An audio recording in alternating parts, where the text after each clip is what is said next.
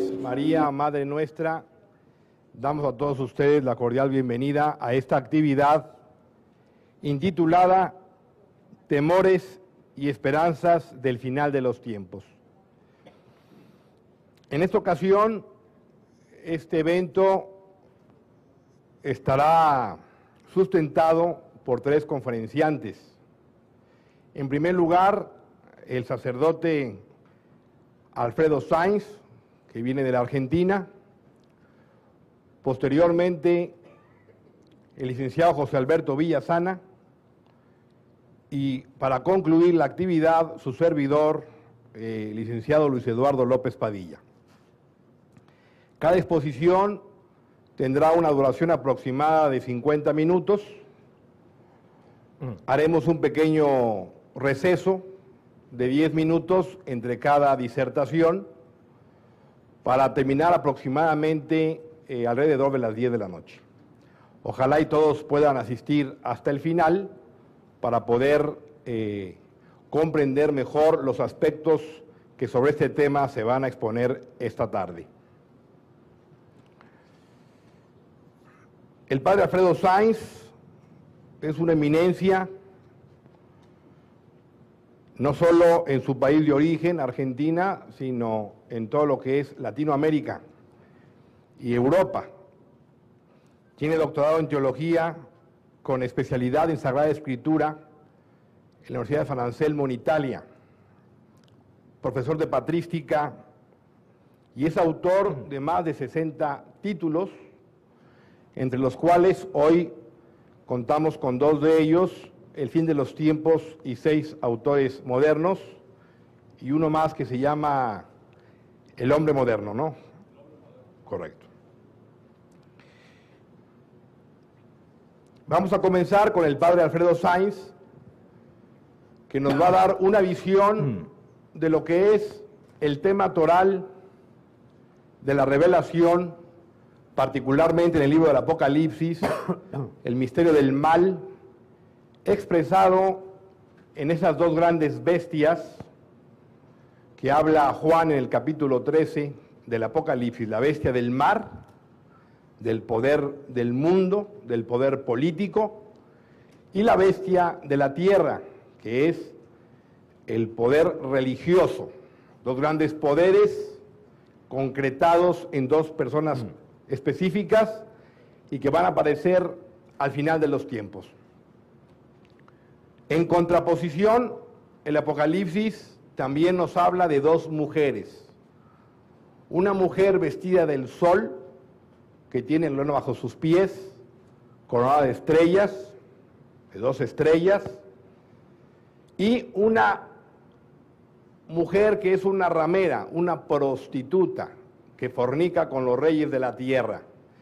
Estas dos mujeres apocalípticas tienen en el contexto histórico actual una gran trascendencia que perfila precisamente la iglesia fiel de la infiel que se va a manifestar en este final de los tiempos. Este tema lo va a abordar el padre Alfredo Sainz. ¿Por qué hemos querido profundizar en un tema que hoy resulta poco novedoso dentro de la enseñanza general de la Iglesia. ¿Por qué invitar a un sacerdote de Argentina y a dos laicos de la Ciudad de México para adentrarnos a una temática que está en boca de muchos, pero que al mismo tiempo es poco conocida? Precisamente en los inicios de este siglo XXI se han venido acumulando las señales que Jesucristo nos pidió estuviéramos atentos a discernir, porque cuando tuvieran cumplimiento las mismas, indicaría que el tiempo está cerca a las puertas. Por tanto, Jesucristo no dijo, Jesucristo no dijo, bienaventurados los despreocupados porque no andarán perdiendo el tiempo. No dijo eso. sino dijo que estuviéramos atentos a las señales, a discernir los signos que anuncian precisamente una época histórica específica que se va a conocer como el final de los tiempos, distinta al fin del mundo.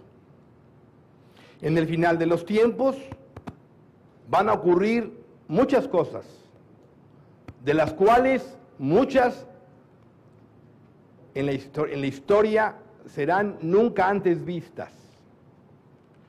Y en este final de los tiempos van a acontecer dos grandes acontecimientos. Uno que es el acrecentamiento del mal, lo que San Pablo llama la disesio, la apostasía, la falta de fe generalizada de parte de los hombres en Cristo nuestro Señor, falta de fe que se va a rematar con la venida del último y personal anticristo, que va a desencadenar una gran tribulación en la humanidad y en la iglesia, y por otra parte, lo que se conoce como la parusía, que en griego significa presencia, manifestación del Señor, que por medio de María Santísima, según muchas revelaciones privadas, pondrá fin al misterio de la iniquidad para abrir un nuevo tiempo en la historia. Y estos dos grandes acontecimientos están a las puertas. Y de eso se va a hablar el día de hoy. En la perspectiva personalísima, tanto del padre Sainz como del licenciado José Alberto Villasana y de su servidor. Solo me resta puntualizar un detalle técnico. El licenciado Villasana está por llegar de México. En el poco probable caso de que no llegara el avión puntual o que hubiera un retraso en el tráfico para llegar a este local, entonces la segunda plática la daría su servidor y él cerraría el simposio. De lo contrario, mantendríamos el orden que he expresado. Y la segunda reflexión técnica es eh, solicitar en lo posible que los celulares, que por cierto son otro signo de los tiempos, los mantengan pues en vibrador para evitar distraer a los conferenciantes, porque desde luego ese ruido eh, con facilidad puede distraer no solo al ponente, sino a los asistentes. Ojalá pues este simposio para los presentes cumpla con las expectativas y podamos salir esta tarde, noche, con una comprensión un poco más clara de los tiempos que estamos viviendo y de la posición y actitud que cada uno debe adoptar como fiel, creyente y como católico en este momento decisivo de la historia. Con ustedes, el padre Alfredo Sainz, para quien pido un aplauso fuerte.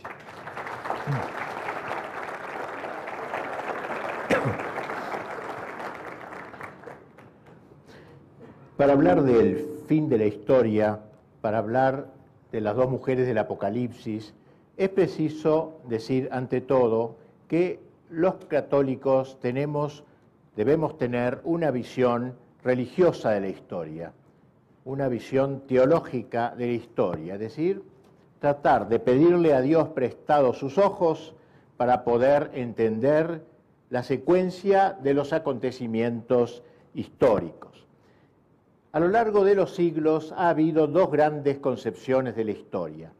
La primera de ellas es la concepción de una historia circular, es decir, así como el círculo no tiene comienzo ni fin, no se sabe dónde empieza y dónde concluye, Así también pensaban los antiguos, algunos griegos sobre todo, pensaban que la historia era cíclica, es decir, siempre se iba repitiendo a lo largo de los siglos eh, los acontecimientos, se iban repitiendo los acontecimientos históricos. Que luego esta idea de los griegos fue retomada en el siglo XIX por Federico Nietzsche el cual habló del eterno retorno, sería esa idea de una visión circular de la historia.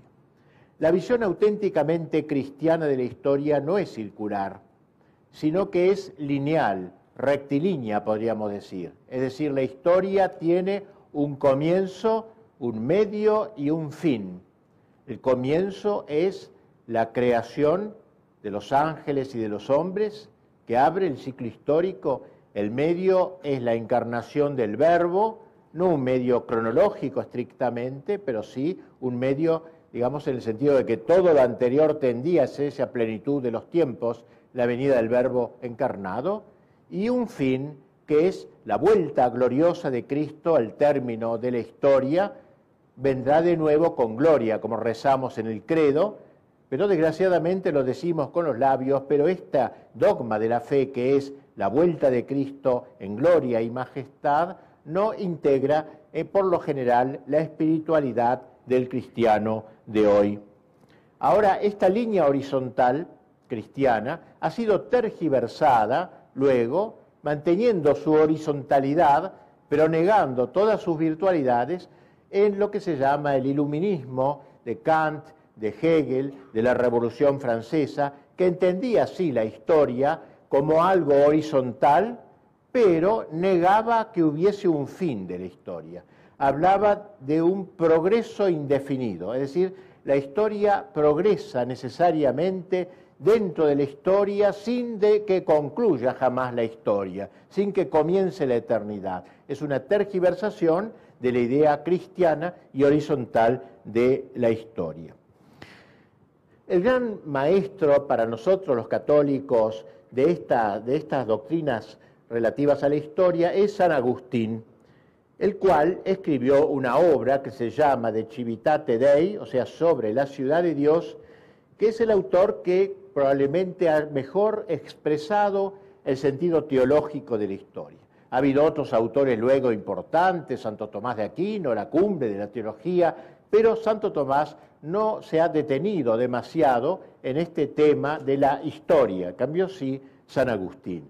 Dice en ese libro, el gran doctor de la Iglesia, dos amores fundaron dos ciudades. El amor de sí, hasta el menosprecio de Dios, la terrena. El amor de Dios, hasta el menosprecio de sí, la celestial. Pues bien, aquí se habla pues una, de un enfrentamiento, dos amores crean dos ciudades contrarias, una fundada en Dios, en la primacía de Dios, y otra fundada en la criatura, en la primacía, en el primado de la criatura. Y, y dirá San Agustín que la historia se va a entender como un conflicto entre estas dos ciudades. Pero acota el santo una, una, una información sumamente interesante, y es que las dos ciudades no empezaron con los hombres, sino ya con los ángeles. La creación de los ángeles, allí en épocas tan remotas, Dios los creó a todos buenos, pero hubo un enfrentamiento entre ellos, algunos gritaron como San Miguel, ¿quién como Dios?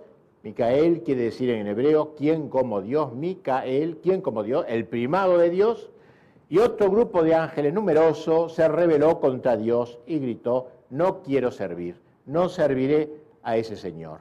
Y así entonces las dos ciudades comienzan en el mundo angélico. Pero luego, evidentemente, esas dos sociedades de ángeles fueron acompañadas por las dos ciudades del hombre, las dos sociedades de los hombres en la tierra, también los hombres, nos vamos a dividir a semejanza de los ángeles en dos grandes bandos, integrando así la ciudad de Dios unos y la ciudad del mundo de los hombres otro. No son cuatro ciudades, son dos ciudades, los ángeles buenos con los hombres buenos, los ángeles perversos con los hombres perversos, dos grandes ciudades. Bien, hay una ciudad pues en torno al hombre, una ciudad soberbia, orgullosa, antropocéntrica, es decir, que se centra en el hombre. El hombre es el centro de la sociedad. La capital de esta ciudad, dice San Agustín, es Babilonia, es un símbolo. Babilonia significa confusión, ciudad de la confusión de las ideas. Y la otra, la otra ciudad se va a llamar Jerusalén, la capital será Jerusalén. La primera tendrá como rey al demonio y la segunda, la ciudad de Dios, tendrá como rey a Cristo. Bien, esta idea me parece fundamental para comenzar esta conferencia. ¿Cómo distinguir estas dos sociedades? ¿Cómo entender y diferenciarlas? Dice San Agustín que la ciudad de Dios es peregrina, es decir, los hombres que la integran viven en esta tierra como peregrinos, como caminantes, en orden a llegar un día a la patria celestial. La ciudad del mundo es terráquea, es decir, hunde sus raíces en la tierra, no piensa más que en las cosas de la tierra, vive en y para la tierra. Estas dos ciudades se simbolizan la ciudad de Dios en Abel, que era precisamente pastor, nómade, no se afincaba en la tierra, Caín en cambio, creador de ciudades, es el hombre que representa a la ciudad del mundo, que va a perseguir a la ciudad de Dios. Estas dos ciudades, mismo, dice San Agustín, están mezcladas. Es decir, no hay que creer que están divididas geográficamente, como si dijéramos la ciudad de Dios está en Estados Unidos, Nueva York, y la ciudad del mundo está en Moscú, como si a veces simplemente alguna persona dividían el mal y el bien en esta forma, no es así, están mezcladas. Dentro de la ciudad de Dios hay gente mala, hay gente metida que se ha allí eh, insinuado para llevar las ideas demoníacas, y en la ciudad del mundo, en la ciudad del mundo hay gente buena, o sea, una ciudad mala, una sociedad mala, pero hay en ella gente buena que tolera, tiene que eh, tener paciencia, la paciencia de los santos y de los mártires. No son dos sociedades completamente separadas. Bien, esto sería muy pocas palabras. La obra de San Agustín, que tiene 1800 páginas, así que la he dicho en 5.000, 10 minutos, pero era conveniente, creo, para iniciarnos en este tema de la visión de la historia y entender mejor lo que es el fin de la historia. La obra de San Agustín termina, digamos, en un momento determinado. Cuando él muere, por supuesto, no puede seguir, no puede seguir hablando de la historia luego de su muerte. Así que llega hasta el siglo IV, V, donde muere, y luego salta a los últimos tiempos, muerte, juicio, infierno y gloria. Es como una sinfonía inconclusa, ¿eh? que ha dejado, él ha dejado las pautas para juzgar a la historia, pero él no ha podido recorrer todos los pasos de la historia. Toca a nosotros completar esta sinfonía inconclusa de acuerdo a las pautas que él ha dejado. Y así podríamos decir, muy brevemente también, que la historia ha tenido diversos jalones. ¿eh? Al principio la iglesia fue perseguida, la iglesia no podía realizar una cristiandad, la cristiandad es cuando el Evangelio impregna el orden temporal, la política, el arte, la cultura, la economía. Durante la época de las persecuciones, no podía haber cristiandad, porque el poder político, el poder del imperio, estaba en manos de enemigos de la iglesia. Pero luego, cuando el imperio se hace cristiano, y eh, se va preparando, se va gestando la futura gloriosa cristiandad, que es la época sobre todo de la Edad Media. Ustedes saben que se habla muy mal de la Edad Media en los colegios y en las universidades, pero eso es porque se quiere atacar a la Iglesia, que fue la que de algún modo eh, ayudó a impregnar esa sociedad con el espíritu del Evangelio. Y así tuvimos reyes santos como San Luis, eh, San Fernando, San Vladimir y tantos más. Tuvimos una cultura evangelizada por el, por el cristianismo. Tuvimos ahí nacieron las grandes universidades en la Edad Media. Tuvimos a Santo Tomás, San Buenaventura y tantos pensadores. También se evangelizó el orden del trabajo con las corporaciones medievales. Se evangelizó el, también el, ámbito de la, guerra. ¿eh? Llegaban los bárbaros con sus, con sus costumbres sanguinarias y la iglesia trató de explicar que la violencia se puede usar, pero solo cuando se pone al servicio de la verdad desarmada, la Fuerza Armada al servicio de la verdad desarmada y así comienzan a nacer los ejércitos impregnados por el espíritu evangélico, el espíritu cristiano. Es decir, todo el orden temporal quedó durante tres siglos fijado a la luz del Evangelio. No quiere decir esto que todos en la Edad Media fuesen buenos, ni mucho menos. Había muchos sinvergüenza, corruptos y ladrones. Pero la línea general, el pensamiento que regía esta época fue parte de la ciudad de Dios, fue una, eh, una encarnación de la ciudad de Dios de que hablaba San Agustín, ahora en esta época. Al acabar la Edad Media, comienza un proceso de disgregación, un proceso de destrucción del bloque de la cristiandad. Y ese, proceso destructivo tiene tres grandes etapas, podríamos decir. Así han hablado los papas, Pío XII sobre todo, tres grandes etapas, tres grandes jalones de la destrucción de la cristiandad. El primero fue la reforma protestante, que al introducir la idea del libre examen hizo que la gente se independizase de la Santa Sede, se independizase de Roma y así Europa quedó dividida en dos partes enormes, eh, se rompió el bloque de la cristiandad. Lutero creía en Dios, por supuesto creía en Dios. Lutero creía en Cristo también, firmemente, tenía fe en Jesucristo, pero Lutero negó su acatamiento a la iglesia, eso fue lo que negó, eso fue el primer paso de la revolución anticristiana. El segundo paso lo podemos ver concretado por la revolución francesa. La revolución francesa, al declarar la, supremacía de la razón sobre la revelación, del orden natural sobre el sobrenatural, hizo que el hombre viviera en esta tierra como si esta tierra eh, tuviese su sentido en sí misma, eh, sin una visión trascendente. Y por eso hablaba de un ser supremo, vago, vaporoso, es decir, negó también como Lutero a la Iglesia católica como la verdadera, eh, aceptó a Cristo todavía, aceptó a Cristo, pero como un gran hombre, no como Dios, como verbo encarnado, y aceptó a Dios como un Dios vago, vaporoso, el deísmo que se llamó, como el supremo arquitecto, alguien que está lejos de nosotros y que no interfiere en nuestros asuntos intrahistóricos. Quedaba por dar el último paso, el paso supremo, la negación ahora de Dios mismo.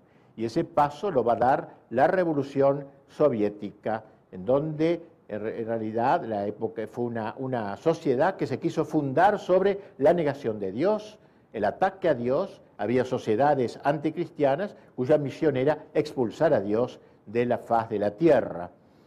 Y este último paso niega a Dios. Así que hay tres pasos bien claros. El primero niega a la iglesia, el segundo niega a, Cristo como Dios y el tercero niega a Dios mismo. Son tres pasos ¿eh?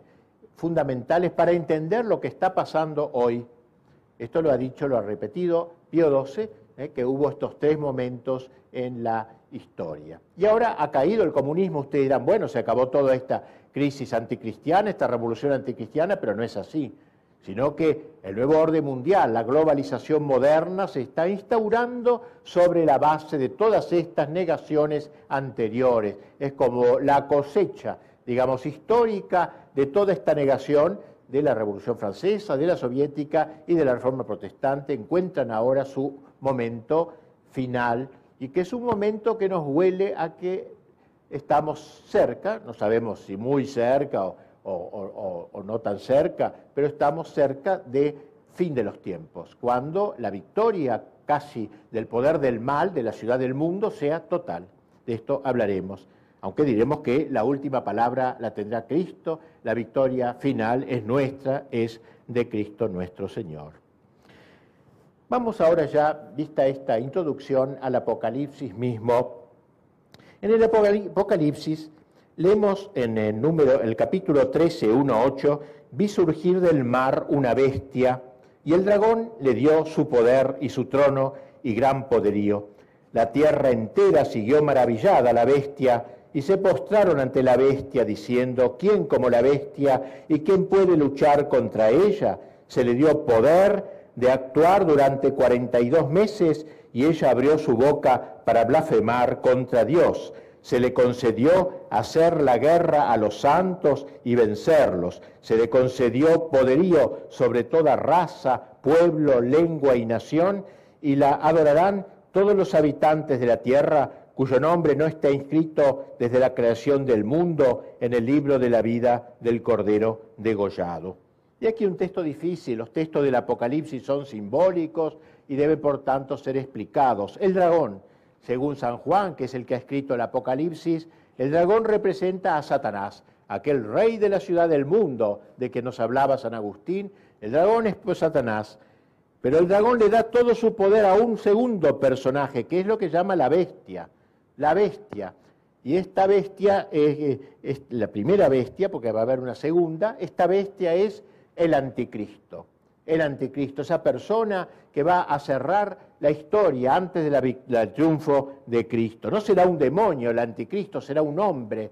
¿eh? El demonio es el dragón. El anticristo es como el vicario del demonio, así como el papa es el vicario de Cristo, así al fin de los tiempos aparecerá del mar esta, primera bestia, el anticristo, aparecerá eh, como vicario del demonio. Y como Cristo, él tratará de imitar a Cristo como es simiesco, dicen los padres de la iglesia, el anticristo, es decir, como un mono. El mono imita al hombre, el anticristo imitará a Cristo y entonces él querrá hacer como Cristo, recapitular todo. Cristo recapituló, todo el bien de la historia eh, y el anticristo va a recapitular todo el mal de la historia, lo radicalizará, lo concentrará en su persona. Se lo llama bestia porque el pecado es algo que degrada al hombre, el pecado es bestial, animaliza, aunque nosotros no nos demos cuenta, el pecado es el hombre que se corroe, se destruye, se autodestruye. Por eso esta, este, el anticristo, este personaje del fin de la historia, es llamado, caracterizado como una bestia, la primera bestia figura, decíamos, que pertenece al ámbito de la política, es decir, será una autoridad política, será como un emperador de la tierra. Santo Tomás habla de una potencia secularis, un poder secular. Eso será el anticristo. Señor poderoso universal, acabamos de escuchar que se le concedió poderío sobre toda raza, pueblo, lengua y nación. El mundo se, eh, entusiasmará, lo recibirá con los brazos abiertos. Ven, Señor anti-Jesús, ven, Señor anticristo, lo recibirá con gloria, porque Él va a aparecer como un benefactor, no va a aparecer como un monstruo sanguinario, terrible, va a aparecer como un hombre que viene a traer la paz al mundo, la paz del mundo, no la que Cristo vino a traer. Es un hombre que solucionará los problemas sociales, políticos, todos se irán detrás de Él. Todos irán, pero en la inmanencia, es decir, creando una sociedad que solo viva en la tierra, para la tierra, inmanere, quiere decir permanecer en, la actitud del hombre que vive en esta tierra como si fuese su patria definitiva. ¿eh? Contrariamente a la idea cristiana de la trascendencia, después de esta tierra nos espera el cielo, después de este caminar por la tierra nos espera la gloria si somos fieles a Dios. Pues bien, el anticristo instaurará la inmanencia, el hombre para la tierra, el paraíso en la tierra, recuerdan, decía Marx, y esta será la gran idea del anticristo, el hombre que no piense más que en la tierra, en las cosas de la tierra, y que considere todo lo del cielo, de la gloria de Dios, como una alienación, como una utopía absurda, digamos así, algo que no existe en realidad. El anticristo, pues, impondrá en el mundo ese, ese gran poder. Y hoy que estamos en esta época de globalización, de nuevo orden mundial, nos parece que esta idea que San Juan en el siglo I gestó por inspiración de Dios, naturalmente, pareciera poder tener cumplimiento ¿eh? en esta unidad mundial. Falta que aparezca un personaje, un emperador mundial, para que haga suyo esta bandera de la ciudad del mundo contra la ciudad de Dios. Bien, junto a esta primera bestia aparece una segunda bestia en el Apocalipsis. Dice el texto, Apocalipsis 13, 11, 12, vi luego otra bestia que surgía de la tierra y tenía dos cuernos como de cordero, pero hablaba como una serpiente. Ejercerá todo el poder de la primera bestia en servicio de esta, haciendo que la tierra y sus habitantes adoren a la primera bestia. ¿Quién será? ¿Qué será esta segunda bestia? Esta segunda bestia, según los autores de la iglesia que han meditado sobre estos temas, sería la iglesia adulterada, es decir, la iglesia santa. La iglesia católica es santa esencialmente, nunca dejará de ser santa, católica, apostólica y una, pero sus miembros, no todos sabemos bien, son santos. Y habrá un tiempo en que dentro de la iglesia habrá una adulteración de la fe, Muchos católicos e incluso autoridades de la Iglesia eh, corregirán el credo, querrán corregir el credo, digamos así. no que la iglesia perderá la fe, pero que se verá gravemente afectada en muchos de sus miembros, incluidos muchos dirigentes. Al dragón no le interesa tanto matar como corromper, envenenar, falsificar. Una iglesia que se pone al servicio del anticristo, del mundo, del espíritu del mundo, ¿eh? de la parte corrupta de la iglesia que la ayuda desde su religión adulterada. Ahí tenemos ya pues estos dos grandes personajes sin los cuales no podemos entender el tema específico de nuestra conferencia. La primera bestia, el anticristo, la segunda bestia, según parece, dentro de la iglesia el poder que lo va a ayudar al anticristo, el ministerio de propaganda, va a ser propaganda, aparece con, como un carnero, como una ovejita mansa, pero en el fondo es una serpiente, esta segunda bestia. Bien, junto a estos dos personajes que hemos tratado de caracterizar, aparecen dos extrañas mujeres que dan título expreso a mi conferencia. Una en Apocalipsis 13 y otra en Apocalipsis 17. La primera simboliza a la iglesia fiel, a la iglesia fiel hasta el martirio, hasta la muerte.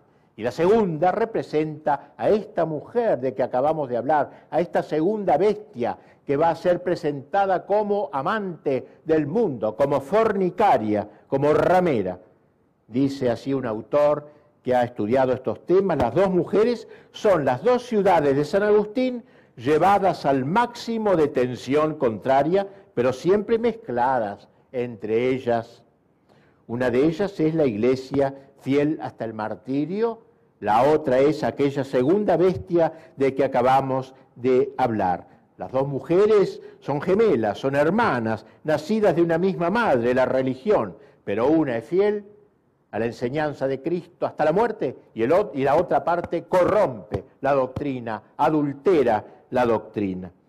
Representan la religión verdadera en sus dos polos extremos, la religión fiel al mensaje de Cristo y la religión corrompida. Hablemos primero de la primera mujer que aparece en Apocalipsis 12. Una gran señal apareció en el cielo, una mujer vestida del sol, con la luna bajo sus pies y una corona de dos estrellas sobre su cabeza. Está encinta y grita con los dolores del parto y con el tormento de dar a luz. Y apareció otra señal en el cielo, un gran dragón rojo con siete cabezas y dos cuernos, y sobre sus cabezas siete diademas. Su cola arrastra la tercera parte de las estrellas del cielo y las precipitó sobre la tierra. El dragón se detuvo delante de la mujer que iba a dar a luz, pero para devorar a su hijo en cuanto lo diera luz. La mujer dio a luz un hijo varón, al que, el que ha de regir a todas las naciones con cetro de hierro, y su hijo fue arrebatado hasta Dios y hasta su trono. Y la mujer huyó al desierto, donde tiene un lugar preparado por Dios para ser allí alimentada 1260 días. Y aquí el texto, pues, Apocalipsis 13, 1, 6, porque texto difícil, poético, lírico, eh, que puede eh, prestarse a alegorías extrañas, ¿no? pero que en el fondo es bien católico eh, y, y, exalta lo que más amamos. Este texto es central del Apocalipsis, es el texto central del Apocalipsis que señala la agudización final, la historia de las hostilidades entre las dos ciudades, el punto culminante de la historia. ¿Quién es esta mujer? ¿A quién simboliza esta, esta imagen que vio San Juan en sus apariciones divinas? Algunos han visto en ella a la Santísima Virgen, pero no parece, porque esta mujer sufre dolores de parto y María cuando dio a luz a Jesús no tuvo dolores, tales dolores. Sin embargo, por un sentido simbólico, la liturgia de la Iglesia la aplica a le aplica a la Virgen esta visión. Los dolores de María, los dolores de esta mujer, digo, sería la compasión de María, su maternidad espiritual que engendra a nosotros, a los que creemos en Jesús. Para otros, esa mujer es figura de la iglesia de los últimos tiempos. Y nos parece que esta es la mejor interpretación, que esto es así. Esta mujer, eh, coronada del sol con las estrellas, representaría a la Iglesia Católica, mujer vestida del sol, con la luna por escabel de sus pies y una corona de doce estrellas. El vestido de sol es la fe verdadera y la luna bajo los pies es el mundo cambiante que la Iglesia domina y la corona de doce estrellas, la plenitud de la doctrina y los predicadores de ella. La Virgen de Guadalupe tiene mucho de esta simbología de esta mujer del Apocalipsis 12. Para nosotros es pues esta imagen, la imagen de la iglesia fiel, sobre todo considerada en sus últimos tiempos, un símbolo del pequeño resto que al fin de la historia, contra viento y marea, resistirá los embates del dragón y la segunda bestia. El mismo Apocalipsis 12 prosigue refiriéndose a esa lucha, entonces se entabló una batalla en el cielo, Miguel y sus ángeles combatieron con el dragón, también el dragón y sus ángeles combatieron, pero no prevalecieron y no, hubo ya en el cielo lugar para ellos, y fue arrojado, el gran dragón, la serpiente antigua, el llamado diablo y Satanás, el seductor del mundo entero, fue arrojado a la tierra y sus ángeles fueron arrojados con él. Hay de la tierra y el mar porque el diablo ha bajado donde vosotros, con gran furor, sabiendo que le queda poco tiempo. En la lucha final, el demonio a gastar sus últimas cartas, sabe que se juega caro cruz todo su destino. Este poco tiempo que queda es el tiempo final de la historia. Hemos visto, hemos oído cómo la mujer huyó al desierto se retira del mundo, donde está dominando el anticristo, Satanás a través de su vicario, el anticristo, está dominando el mundo, la iglesia fiel, el pequeño grupo valiente que resiste hasta el fin, huye al desierto para vivir la vida escondida con Cristo en Dios. Al desierto porque entonces habrá muerto la cristiandad, todo lo que queda de cristiandad habrá muerto indefectiblemente y los que permanezcan fieles serán pocos, pocos valientes, pocos heroicos que permanecerán fieles y que deberán vivir en la soledad, en el desierto, fuera, distante de la sociedad, toda ella dominada por el espíritu del anticristo. El dragón, es decir, Satanás, con su vicario, el anticristo, se lanza a la tierra. La lucha entre el dragón y el niño que engendró María se continúa en los cristianos, a los que también engendra María, quienes prosiguen su militancia contra Satanás y la ciudad del mundo. En esta visión se habla de una gran caída de estrellas que arrastra el dragón con su cola, se lo ha interpretado de aquellos tiempos finales, significa la gran cantidad, dice un autor, de los doctores del error, es decir, de aquellos que deberían ser doctores de la iglesia, pero que se rinden a la ciudad del mundo y al espíritu del mundo, serán arrastrados por la cora del dragón, el fin del mundo, pseudo profetas, pseudo cristos. La iglesia fiel, en cambio, refugiada en el desierto, permanecerá preservada de la contaminación del imanentismo, de esa doctrina que dice que el hombre es una criatura para la tierra y nada más, del espíritu del mundo. Su permanencia en el desierto será, dice el texto, de 1260 días, es decir, unos tres años y medio, que es el tiempo que ha de durar la terrible persecución final de la primera bestia, el dominio del anticristo.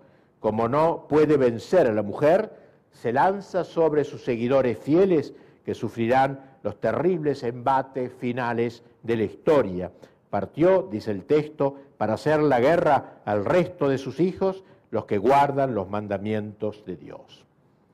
Hemos dejado a la mujer del capítulo 12, pues la iglesia fiel, contra la cual continuará la lucha, estará en el desierto, mientras que en el mundo, en la sociedad, dominará el anticristo durante tres años y medio.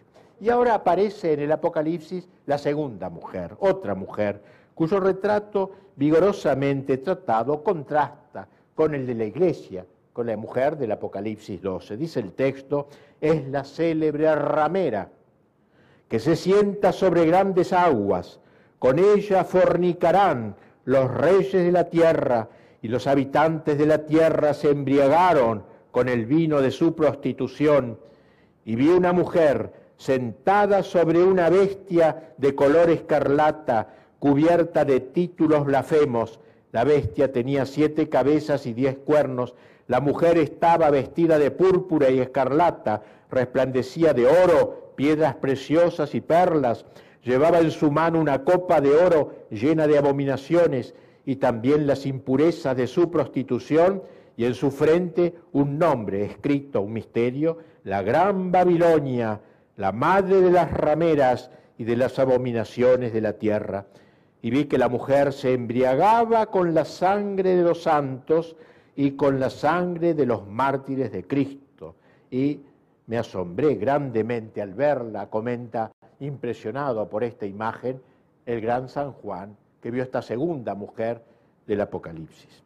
El dominio del anticristo será terrible en estos momentos terminales. Ya ha logrado hacer desaparecer lo que quedaba de cristiandad con la desaparición del catejón, de que hablará un próximo orador. Es decir, no quedará nada cristiano en la sociedad, en el trabajo, en la cultura, en las leyes y la política. Será una época post-cristiana, todo pisoteado por los enemigos de Cristo. Y la iglesia muy afectada, arrinconada, burlada, no quedará intacta la iglesia, la iglesia pues está en este momento terminal de la historia. Es ella, la iglesia, como el templo de Cristo. Y como en todo templo, sabemos que hay un atrio y un santuario, hay dos partes en el templo. Pues bien, el mal no solamente se instalará en el santuario de la iglesia, sino que penetrará en el interior mismo de la iglesia. Recuerden lo que no hace muchos años dijera Pablo VI, que el humo de Satanás ha entrado en la iglesia. Frase más fuerte no se podía decir, es decir, ha entrado en las entrañas de la iglesia, trayendo esta, buscando, encontrando en la iglesia los colaboradores de, de las bestias primera y segunda. La corrupción sobrepasará el atrio, pues, el exterior de la iglesia, y llegará al santuario, es decir, al interior. Será lo que llamaba, lo que llama la escritura la abominación de la desolación, un hebraísmo, una palabra del lenguaje hebreo, como si dijéramos la peor inmundicia, la última basura. Los judíos desarrollan, eh, explican esta, usaban esta expresión para designar el sacrilegio máximo, cuando los ídolos están puestos en el templo mismo de Dios. La revolución anticristiana, fogoneada por el demonio, se ha propuesto en estos últimos siglos no solo liquidar la cristiandad, y ya lo ha hecho, sino también liquidar el cristianismo, es decir, en las personas individuales, y fabricarse una nueva religión. El anticristo con la segunda bestia, con esa iglesia falsa, van a hacer, implantar una nueva religión, la religión de la inmanencia. Ustedes saben ya bien lo que acabo de explicar, qué es la inmanencia. La religión del espíritu del mundo, una nueva religión, una pseudo religión. Ya no se va a hablar más de los derechos de Dios, solo se hable de los derechos del hombre. Ya no se hable más de la soberanía de Dios, solo se hable de la soberanía del pueblo. Es decir, la autoridad no viene de lo alto, viene de lo bajo, etcétera. O sea, es una nueva religión, verdaderamente, la religión de la inmanencia. Y eh, habrá un cristianismo falsificado, pues falsificado, esta religión será un cristianismo falsificado que odiará al auténtico cristianismo. Y habrá amplios sectores de la iglesia que apoyarán esta mistificación. La corrupción de lo óptimo será, cuando se corrompa lo, más importante, es la parte carnal de la religión, ocultando, adulterando y aún persiguiendo a la verdad, a Cristo y a los suyos. El Apocalipsis llama a esta mujer, parodia de la iglesia verdadera, la llama ramera, que es el peor insulto que damos en la tierra, ramera. San Juan dice que con ella fornicaron los reyes de la tierra. Ha querido esta iglesia falsa amalgamar el reino y el mundo, el espíritu del mundo. Esta mujer coincide con aquella segunda bestia de que hablamos, que tiene cuernos semejantes al cordero. Va a aparecer una pseudo iglesia eh, ritualizar los designios de la primera bestia, la adoración del hombre, la adoración del hombre, recuerda lo que decía San Agustín, la ciudad de Dios, la ciudad del hombre. El hombre es lo supremo, el hombre es el Dios, la razón, la diosa razón, como dijeron en la Revolución Francesa. ¿Y por qué se la llama fornicaria, adúltera a esta parte traidora de la Iglesia? Porque en el Antiguo Testamento Dios había elegido a un pueblo, el pueblo judío, y decía que ese pueblo lo había elegido como esposa suya, quería que fuera como su esposa. Pero cuando ese pueblo defeccionó, Dios calificó, calificaba de ramera a Israel, a la Israel incrédula, que se iba tras amantes, los ídolos eh, de turno. La prostitución era un símbolo de la idolatría, era un símbolo de, arrodillarse ante los ídolos. Israel, la esposa de Yahvé, al entregarse al culto hidrolátrico, abandonaba a su esposo legítimo, a Dios, dándose tras a, dioses falsos. De ahí que la idolatría sea equiparada a la fornicación. En el Nuevo Testamento dice San Pablo que la iglesia Nuevo Israel es la esposa de Cristo, pero en los últimos tiempos defeccionará en muchos de sus miembros. La mujer ramera es el cristianismo adulterado, ya organizado en pseudo iglesia, prostituido a los poderes de este mundo y asentada sobre el formidable poder político anticristiano que conduce el anticristo. Y por eso el Apocalipsis muestra a esta segunda mujer sentada sobre la bestia, cabalgando a la bestia, unida a la bestia, al anticristo. Estamos llegando al nuevo orden mundial, como decíamos antes, fundado en la inmanencia. Este globalismo invitará a la Iglesia para que se le una. Uno de los pensadores que mejor ha desarrollado el contenido de este nuevo orden mundial, Francis Fukuyama, eh, habla del fin de la historia dentro de la historia, no es la concepción cristiana, el fin de la historia, pero no como umbral de la eternidad, sino como plenitud y término fijado de la historia. Fukuyama, pues, eh, presenta una sociedad que renuncia a la trascendencia, así lo expresa más o menos, la idea es esta, una sociedad inmanentista, totalmente afincada en la tierra. El último enemigo de esta sociedad, dice será la religión católica, porque la religión católica, la verdadera religión católica, seguirá afirmando la trascendencia. La iglesia adúltera, en cambio, se acomodará con este orden mundial, con este poder universal, arrojará agua bendita sobre esta sociedad traidora, sin exorcizarla primero. Dice el texto que del Apocalipsis que aquella mujer eh, estaba vestida de púrpura y grana, adornada con todo género de joyas, y en su mano llevaba una copa de oro, una mujer lujosa. ¿Qué significa este lujo? ¿Qué significa esto? Estos adornos significan las grandes riquezas que le reportan su colaboracionismo con el anticristo, con el poder demoníaco. La mujer, instrumento de la bestia, es adornada por ella en realidad, la ramera y la bestia sobre la cual cabalga significan una sola cosa, un solo proyecto.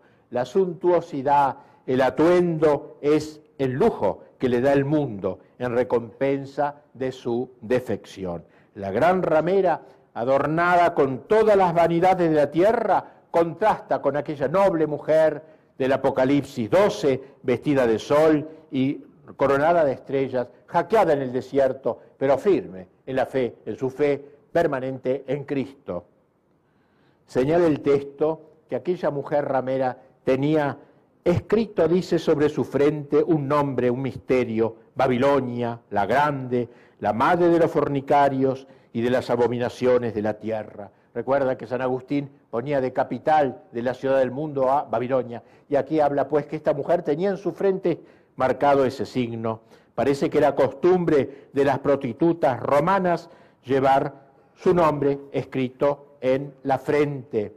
Conforme a tal uso, esta madre de rameras lleva el suyo, el nombre de Babilonia la Grande, la capital de la ciudad del mundo y del espíritu del mundo.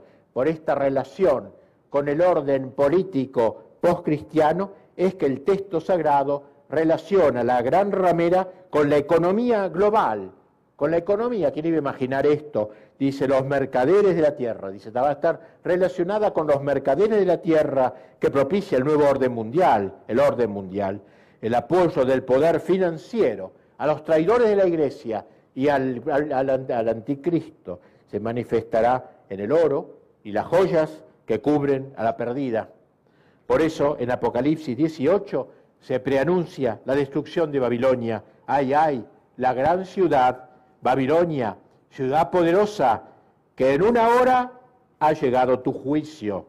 Los mercaderes de estas cosas, los que a costa de ellas se habían enriquecido, se quedarán a distancia horrorizados ante su suplicio, llorando y lamentándose. Ay, ay, la gran ciudad, vestida de lino, púrpura y escarlata, resplandeciente de oro, piedras preciosas y perlas, que en una hora ha sido arruinada tanta riqueza.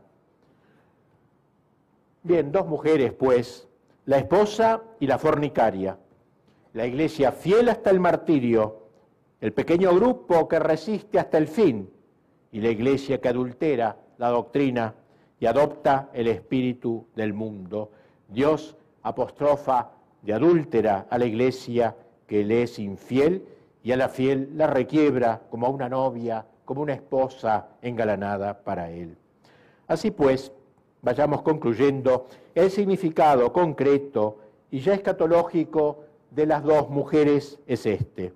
Según parece, la mujer celestial y afligida es la iglesia, la iglesia sobre todo de los últimos tiempos. La mujer blasfema y ramera es la religión adulterada ya formulada en pseudo iglesia de los últimos tiempos, prostituida a los poderes de este mundo y asentada sobre la formidable potencia política y tiránico imperio del anticristo.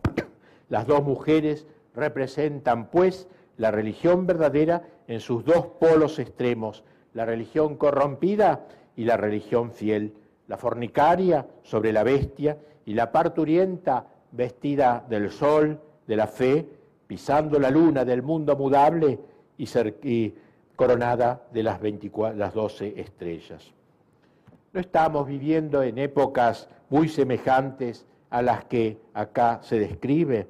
No conviven en la iglesia dos concepciones de la vida y de la fe, una que quiere ser fiel a la iglesia de siempre y otra que busca por todos los medios desposarse con el mundo moderno, caer bien ante el mundo moderno, no ponerse más en la presencia de Dios, sino en la presencia de la opinión pública, que hace de su trascendencia inmanencia, que destruye la doctrina, la liturgia, la pastoral, y por eso hay que ser cautos y saber discernir en nuestros tiempos quién es el católico verdadero y el que no lo es no todo lo que se dice católico lo es.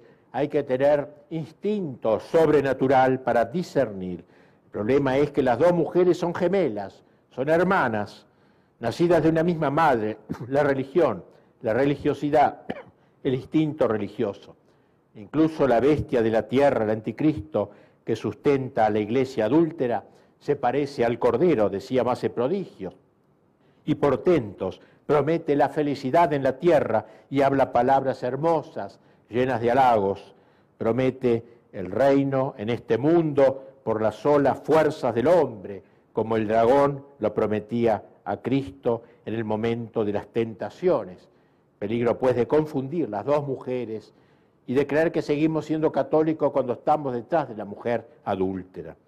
Es muy probable no es cierto con certeza absoluta, pero es muy probable que no estamos en tiempos terminales o acercándonos al menos a tiempos terminales. La tribulación final será terrible. La Iglesia habla de un pequeño resto, mínimo, minúsculo, minúsculo, que resistirá hasta el fin. Pero en el desierto de la fe, en la marginación total, estos pocos no podrán comprar ni vender, dice el Apocalipsis, es decir, quedarán marginados de la sociedad, no podrán circular ni dirigirse a las multitudes por medio de los grandes medios de comunicación que estarán cada vez más en manos del enemigo y del anticristo. Por eso serán pocos los que permanecerán fieles a situaciones de heroísmo y sobre todo de heroísmo sobrehumano son para pocos. Y si esos días no fuesen abreviados, dice la Escritura, no quedaría ni uno fiel a Dios. Sobre todo serán terribles los tormentos interiores que sufrirán los fieles sometidos a noches oscuras, interminables, que no se resolverán quizás en esta vida. Pero debo destacar bien, para concluir ahora, que el Apocalipsis no es un libro de terrores, no es un libro para traer miedo, como a veces la gente cree, como decía Jorge Luis Borges, dice que cuando leo el Apocalipsis estoy frente a un libro que me aterroriza, no es eso, el fin del Apocalipsis es dar consuelo, al revés, es adelantarnos en profecía tiempos terminales para que cuando lleguen ya estemos prevenidos, ya estemos advertidos. Si no tuviéramos la profecía del Apocalipsis, aquella tribulación sería eh, inaguantable y la confusión sería inextricable. Pero en la Escritura, ha dicho San Juan Crisóstomo, están marcados los males futuros para que cuando vengan no nos aplasten. Por eso nunca debemos perder la esperanza y la alegría de ser católicos, con la esperanza de ser fieles, de ser contados en el libro de la vida, como dice el Apocalipsis, en ese grupo, aunque sea pequeño, fiel totalmente a Dios. Sabemos que el triunfo final es de Cristo, pero también sabemos que lo penúltimo será del anticristo. Lo penúltimo de la historia será el triunfo del anticristo. Pero eso no será el fin de la historia. Y así Apocalipsis 9, 19, 1, 10 relata el fin de la historia cuando venga el Cristo vencedor, el Cristo de la parucía, no ya con la humildad de los pañales, como en Belén, envuelto en pañales como en Belén, sino envuelto de gloria y majestad. Como dijo Cristo el día de la ascensión, a este que veis subir bajará un día de los cielos, de las nubes del cielo, rodeado por los ángeles. No perdamos la esperanza, el triunfo final es nuestro, absolutamente nuestro, aunque todo parezca señalar lo contrario. Y por eso dice aquel lugar del Apocalipsis 19, 1, 10, alegrémonos y regocijémonos, porque han llegado las bodas del Cordero, las bodas del Cordero, un acto nupcial, Cristo el esposo, con su iglesia esposa fiel, no la fornicaria.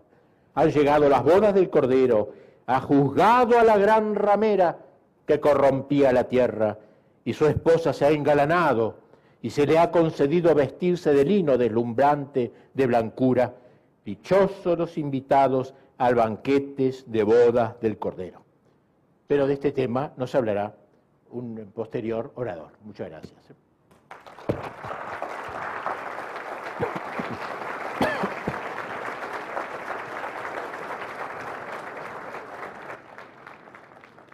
Bien, vamos a dar un receso de 10 minutos y continuamos con la segunda exposición. Muchas gracias.